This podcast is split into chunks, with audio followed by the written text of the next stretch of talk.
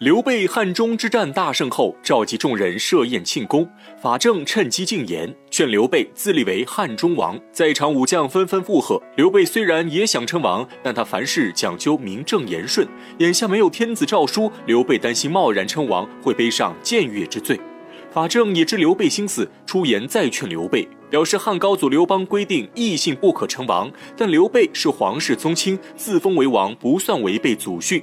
此话正对张飞胃口，张飞听的是兴高采烈，一时间口无遮拦，直言以刘备的功劳，别说是做汉中王，就是当个皇帝也不为过。此言一出，诸葛亮面色微变，但众人都在场，他也不好发作，只能顺势劝说刘备敬畏汉中王。刘备眼看众人都赞成自己称王，当下不再推辞，自立为汉中王。刘备称王之后，诸葛亮却整日忧心忡忡。马谡问其有何心事，诸葛亮表示，他们虽然打了一个前所未有的大胜仗，文武百官都狂欢庆贺，但他的心中却始终隐有不安。常言道，福祸相依，诸葛亮已经预感到一场大祸即将来临，但他却算不准祸从何起。再说荆州城内，关羽收到刘备敬畏汉中王的消息后，心中更加骄傲。他分析一番，认为刘备虎踞汉中，拥兵百万，不出一年就可平定天下。想到此处，关羽认为驻守荆州已无意义，下令全军挥师北上，直取樊城，与刘备前后夹击，攻打曹操。马良一听，急忙劝阻关羽，指出樊城固若金汤，易守难攻，还有曹仁率十万重兵把守。为了打消关羽出战之心，马良还抬出诸葛亮的命令。谁知关羽本就不服诸葛亮，再加上立功心切，不顾马良劝阻，执意攻打樊城。关羽派傅士仁和糜芳当先锋，率兵两万先取襄阳，自己随后率大军出征。二人奉命离去。谁料当天晚上，傅士仁和糜芳在帐中饮酒，结果不慎引发大火，烧掉半个军营。关羽闻之大怒，当场就要傅士仁和糜芳斩首示众，幸好被马良拦下。关羽看在马良的面子，饶过糜芳二人，但死罪可免，活罪难逃。关羽将二人重责四十军帐，免去先锋之职，派糜芳去守南郡，派傅士仁去守公安。打发走糜芳二人后，马良觉得此事不妥，南郡和公安都是要害之地，他担心糜芳和傅士仁再出什么差错，建议关羽重新考虑。关羽固执己见，不听马良忠告，却不知就这一件小事，日后竟成为关羽丧命的重要伏笔。关羽挥师北上，率领数万大军围攻樊城。曹仁自知不敌关羽，急忙写信向曹操求援。曹操召集文武官员商议对策，结果众将谁都不敢出战关羽。曹操只能亲自点将，命上将于禁支援樊城。于禁一听要对战关羽，当场吓得脸都绿了。急忙推辞，说自己屯田多年，久疏战阵，可能敌不过关羽。言外之意就是让曹操另选他人。可曹操刚刚经历过汉中大战，帐下武将大部分都身负伤情，只有于禁常年在西凉率兵屯田，因此曹操还是想让于禁作战。于禁自知推脱不过，当下心中一狠，答应出战关羽，但请曹操再拨给他一员先锋大将。曹操巡视一圈，问在场将领谁愿意当先锋官，结果众将再次沉默。尴尬之际，有一人迈步出列，愿当于禁先锋。此人正是庞德。庞德一身肝胆，丝毫不惧关羽，放言道：“那关羽是人，我也是人。那关羽有刀，我也有刀，我何惧之有？魏王何不问问？”那关羽惧我否？此话一出，周围将领纷纷面露惭愧之色。曹操却喜不自胜，他十分欣赏庞德的英雄豪气，当下赏赐庞德进爵两级，命他为先锋大将，和于禁一起统兵八万迎战关羽。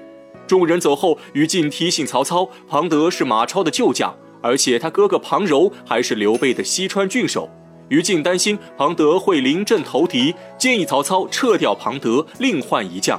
曹操听后觉得言之有理，立刻派人回传庞德，缴下他的前锋大印。谁知庞德一心忠于曹操，直言曹操如果不让他当先锋，他就当场扣死在曹操面前。说完便叩头明志。不消片刻，庞德头上已是血迹斑斑。曹操被庞德打动，亲自向庞德道歉，将先锋大印重新还给庞德。出征在即，庞德召集将士，将一口黑漆棺材摆在帐前，直言此去必要血战关羽，绝不会忍辱偷生。无论他们二人谁死，都请士兵把尸体装进这口棺材，献给曹操。众将士被庞德视死如归的豪言打动，气势高涨，誓要斩杀关羽。与此同时，曹操写信给孙权，约他一起攻打刘备。孙权召集众人议事。吕蒙想起鲁肃临终遗言，觉得他们此时应该联曹抗刘，袭取荆州。可陆逊却提出不同意见，他认为刘备军事正盛，暂时不能与他们为敌。陆逊知道关羽有一女还未嫁人，而孙权刚好有一个儿子也未娶经，于是陆逊建议孙权派人向关羽提亲。如果关羽答应了，他们就可以顺势向关羽讨要荆州；如果关羽不答应，那此举就会让关羽更加轻视东吴，这样关羽就中了骄兵之计。等关羽撤掉防备后，他们就可以轻取荆州。孙权觉得陆逊此计甚妙，当下依计行事，派诸葛瑾渡江去找关羽提亲。关羽得知诸葛瑾来意后，当场哈哈大笑。直言虎女岂肯嫁犬子？将诸葛瑾羞辱一番后，便派士兵赶走诸葛瑾。至此，关羽更加小视东吴，认为东吴自鲁肃和周瑜死后，只剩下一群待宰鼠辈，不足为惧。当下决定调动荆州所有兵力迎战庞德。马良听后大惊失色，提醒关羽：如果倾尽全军攻打樊城，万一东吴来袭，荆州必定失守。关羽沉思片刻，已然想出一计。他让士兵沿江每二十里建造一座烽火台，每座烽火台派五十名军士驻守。如果发现敌情，就白天生烟，晚上举火。自己看到信号后，用不了半天就可率兵回援。马良觉得此计并不完美，还想劝说几句，关羽却心意已决，直接率领五万荆州精锐迎战庞德。两军阵前交锋，关羽勇猛不减当年。大战几百回合后，一刀将庞德打落马下。不料庞德在地上搭弓射出一支冷箭，距离太近，关羽来不及躲闪，箭矢正中关羽左肩。关羽一时间不能再战，多亏关平率兵冲杀，护着关羽撤退回营。关羽回营之后，气愤难平，生生拔出毒箭，让医官简单包扎之后，关羽带着关平去前线观察地形。眼看于禁为了取水方便，竟把营寨安在低洼的山谷之中，而山谷上方便是曾口川。关羽抚恤而笑，心中已有退敌之策。此时刚好八月，大雨连绵不绝。关羽先让士兵在曾口川筑起大坝，借着雨势突然决堤放水。转眼间，滔滔洪水涌进山谷中，曹军来不及反应，已被大水淹没，一时间死伤无数。而关羽早就命人准备好水战用具。当下全歼七路援军，生擒于禁、庞德，这正是历史上鼎鼎有名的关羽水淹七军的故事。